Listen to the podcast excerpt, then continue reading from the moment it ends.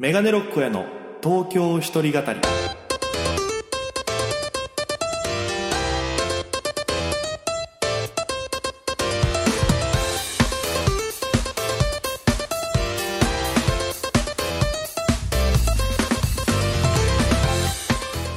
さあ、今週も始まりました。メガネロックへの東京一人語り。パーソナリティは私、県出身で、現在東京でフリーのピン芸人として活動しております、メガネロック大家です。この番組は、大都会東京へ口先一つで乗り込んだ沖縄芸人の一人語り。コロナ、不況、揺れ動く時代、それがどうしたメガネロック大家が聞かせる本音の東京お笑い物語が始まります。ということで、第67回放送分です。よろしくお願いいたします。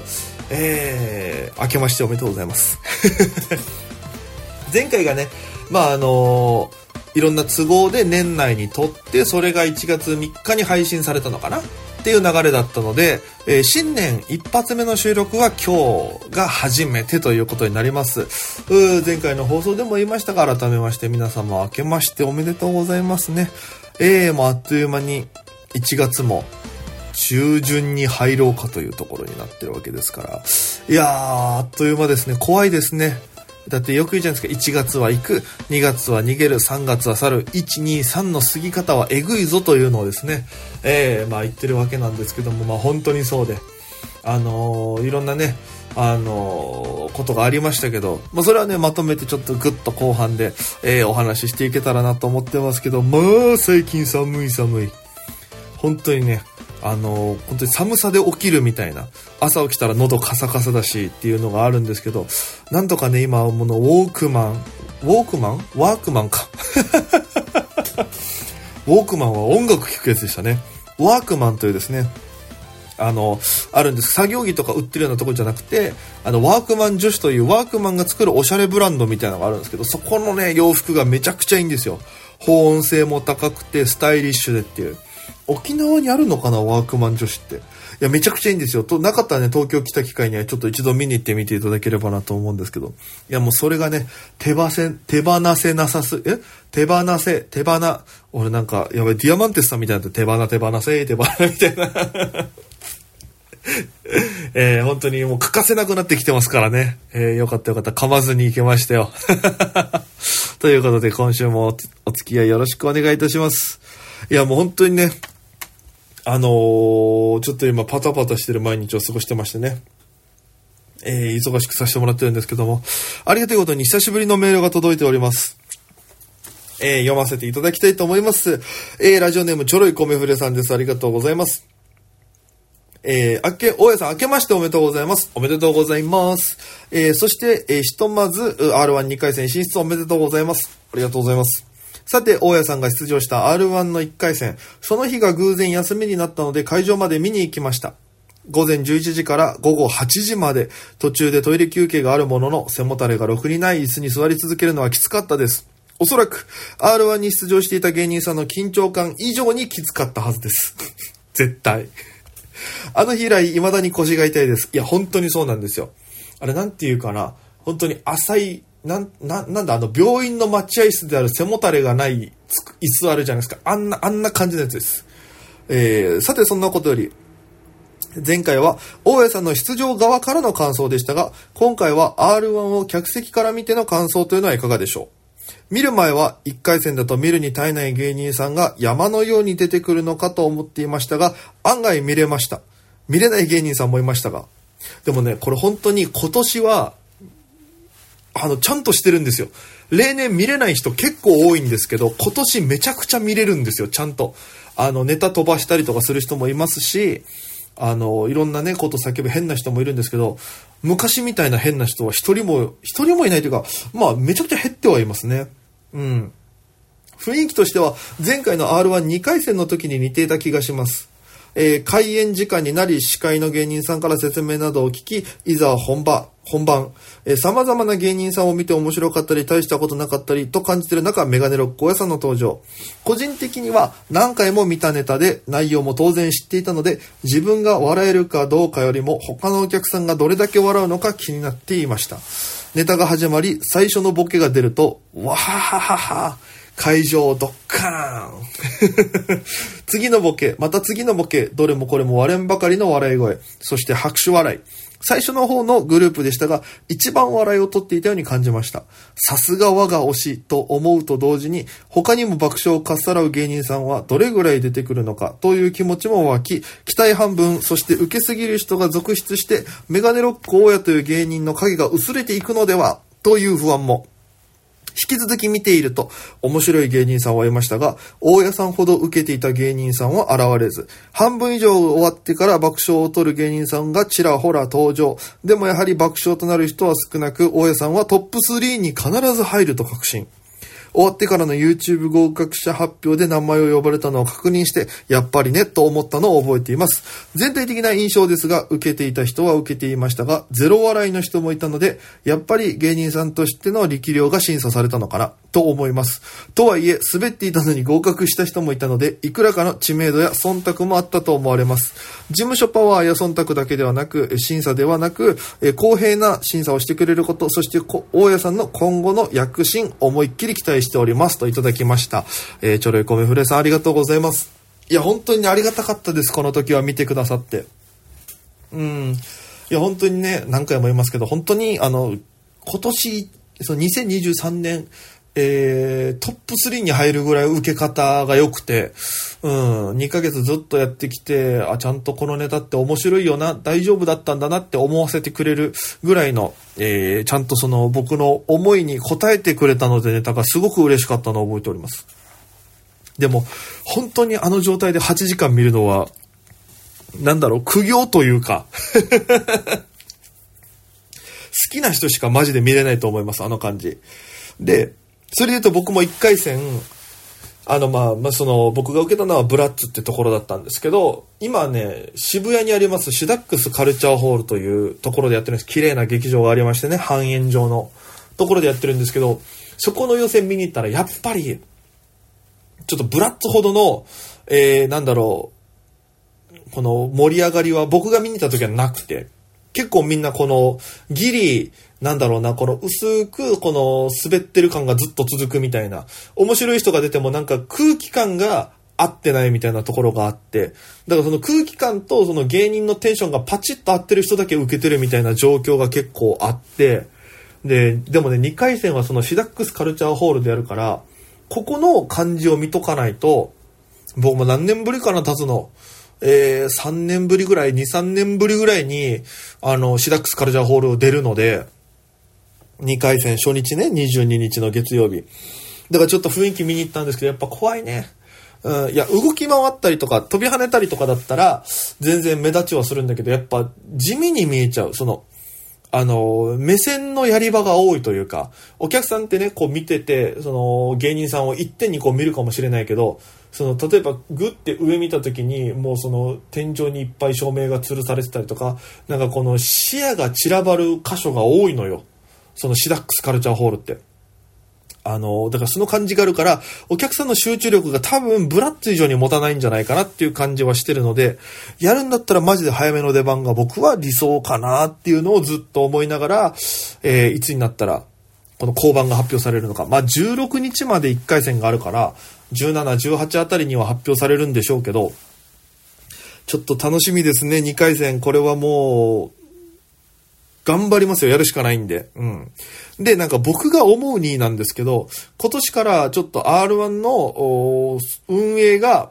M1 とかやってるところに変わったっていう噂を聞きまして、で、だから M1 のように、えっと、何組出ます、何時頃結果発表です？っていう丁寧な案内出したりとか、あと YouTube で合格者発表してるのはなんかそれが影響してるみたいな話を聞きまして、となるとなんですけど、2回戦をまあ、3日間、大阪合わせると4日か5日ぐらいあるんですけど、えー、多分2回戦全日程終了後に、準決勝進出、準々決勝進出者を発表するんじゃなかろうかと。だから1日ごとに合格者どれぐらい出ましたじゃなくて、もう3日4、5日ぐらい全部を東京、大阪合わせた結果をバボンって出すんじゃないかなっていう、ちょっと予想を立ててまして、で多分これおそらく当たると思うんですよ。あんだけいっぱいの人を審査するから日によってまばらな時もあるわけですね。受けとか。だから全体的なことを見ると、やっぱり最後に全部の判断を下すのが妥当なんじゃないかなと思っておりまして、あどうなるかわかんないですけどね、まだ公式が出してないから。いや、でもちょっと怖いですね。頑張るしかないですけど、まあ、吉住さんとか、岡野陽一さんとか、もうそうそうたる、もう過去のファイナリスト、準決勝行った人たちがゾロゾロ出てくるのが、この2回戦なんでね、ちょっと負けないように頑張りたいと思います、本当に。いや、だって今 R1 の1回戦ですけど、絞り方が例年以上に厳しいんですよ。合格率10%とか。東京235組ぐらい出て23組しか受かんないとか。もう本当にそのぐらいのレベルで絞りに来てるので、で、なんかあの、東京2会場同時に1回戦やったりとか、もう過去そういう賞レースなかったですから、人が多すぎて、そうなってるっていう。で、あのー、僕見に行った時に、ゴー皆川さんっていうあの、うんちょこちょこちょこピーの皆川さんが出てたんですけど、皆川さんの確かね、エントリー番号が5400とかだったから、多分、今年の R1 ね、6000組ないぐらいは多分出てると思いますよ。5000何組、5800から5600、え、5800から6000組の間ぐらいは多分出てるんじゃないですか？あの感じ。いや、だからすごい出てますよ。1回戦からすごい絞られてます。半、えぐい数絞られてますから、マジで。今年の R1 もめちゃくちゃ面白いと思いますよ。こんだけ絞るってことは。うーん。いや、怖いですけどね。まあまあまあ、えー、チョレコメフレさんありがとうございました。まあそんな僕の年末年始なんですけども、どう過ごし方か、えー、どう過ごしたかっていうと、まあ大晦日は9時5時でバイトがありまして、夕方5時までバイトして、で、ちょっと、いつもね、年末に食べに行く沖縄蕎麦屋さんがあったんですけど、そこがなんかバイト終わりに行ったら、いつもはね、年越し沖縄そばって案内出してるんですけど、今年出してなくて、去年か。で、うわ、どうしようと思って、で、去年大晦日一緒に過ごした花屋印長井という芸人がいまして、まあ、先輩になるのかな？で、長井さん電話して何してますか？って言ったら、まあ、えー、今 YouTube の編集してるって言うから、ちょ、長井さん飯行きませんつって。あの、蕎麦食いに行きましょうよつって。あ、いいねつって。で、えっと、調べたら、ちょうど長井さんのお家の近く、えー、に、お家の近くというか住んでる駅のそばに、えっと、あれ何駅だったかな？えー、沼袋のそばに、あの、朝日どころ、朝日どころだったかな？そんな名前のお蕎麦屋さんがあるっつって、俺も知らなかったんですけど、ググったら出てきたから、ここしましょうっつって。で、それこそ年越しの蕎麦の専用メニューとかいろいろあったんですよ、行ったら。もうすごい本当に朝日庵だったかな？朝日どころみたいなところがあって。で、めっちゃ良かったんですよ。中身もすごいし。で、あの、蕎麦がね、一杯1200、300円する、ちゃんとしたところなんですよ。で、長井さん酒飲むっていうから、まあ、ビールと、おな塩辛だったかな？注文して、で、あ、ちビールとホタルイカのお気づけ頼んで、で、僕が、えー、エビ天そば頼んで、で、長井さんが鴨南蛮頼んで、めちゃくちゃ美味しいんですよ、やっぱり。歯応えもすごいし、だしもね、あの、甘みがあって美味しくて。で、それをお互い食べて、で、もう長井さん別の用事があるっつって帰って、で、僕はそのままの流れで一回その神社行って、年、年内か。もう31日に神社行って、えー、お参りして帰って、で、家帰って紅白見て、で、どうしてもちょっと眠たさが勝っちゃったんで、眠ったんですそのまま年越しやった後に。で、ほら、年越しってさ、あの、5、4、3、2、1ってカウントダウンあるじゃないですか。あれ、あの、まあ、アナログの時代はね、ちゃんとその、リンクするからいいんですけど、地デジって、ちょっと遅れるわけですよ。カウントダウンが。だから、テレビで3、あ、違う、テレビで5、4って言ってるぐらいにはもう2、1になってるわけですよ。リアルタイムでは。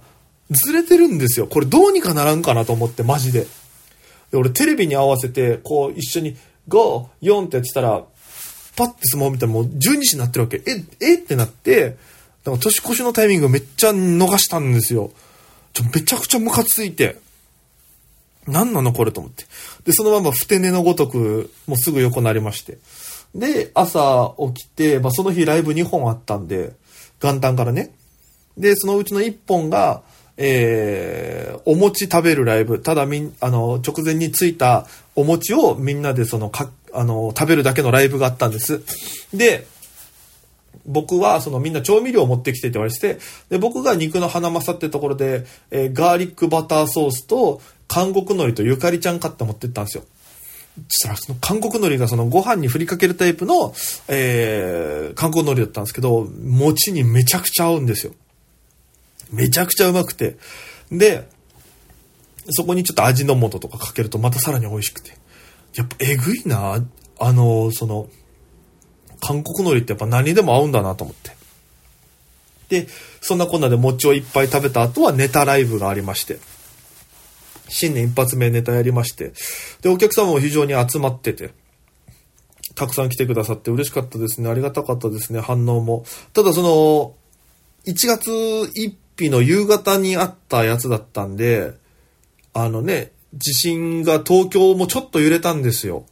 お楽屋とか受付の近くで練習してたら、その、ドアの近くにね、だるまが置いてるんですけど、この神棚みたいな感じで飾られてるんですけど、そのだるまがね、地味にこうずっと揺れてるんですよ。で、誰か一人が、あ、揺れてるっつって。で、確かにこう揺れを感じるわけですよ。でもその揺れがマジで気持ち悪い揺れ方で、ずっとね、この車酔いする時みたいな感じの揺れ方なんですよ。で、本当にそれが1分以上続いて、マジで気持ち悪いことになっちゃって、僕も。で、急いでまあその主催の人とか、まあ芸人さんな、主催の、まあ芸人もやりつつの人なんですけど、会場のドア全部開けて、何があってもすぐ出れるようにっていう。これあの、なかなかね、自信ないとわかんないと思うんですけど、あの、地震来るとドアが歪んで、外に出れなくなるっていう可能性があるんで、まずドア開けるんですね。そういう時って。で、ドア開けて、で、まあ、ライブ始まるんですけど、まあ、笑っていただけるんですけど、やっぱ皆様心のどこかに、その、ちょっと不安な気持ちがあって、あんま受けなくて。うん。だからその、やっぱちょっと悔しいなとも思いながら、あーんとこの、笑わしたかったなって思いもあるんですけど、まあ仕方ないかと思いながら、ライブ終わりまして。で、えー、次の日はまたバイト行って、で、み、その時、あれかな？あの、バイト終わりでちょうど O1 グランプリを見ましてね、沖縄のナンバーワン決める O1 グランプリやってたんで、そのネットで見まして、そのなんかライブ中継みたいな。で、普通ほら、YouTube 生配信とか、あの、TVer で生配信ってあるんですけど、ライブパークっていう初めて聞いたところで生中継してて。で、それ見て、あの、プロパンセブンさんが優勝されてね、プロパンさんおめでとうございます。いや、めちゃくちゃ面白かったっすね。でもやっぱその、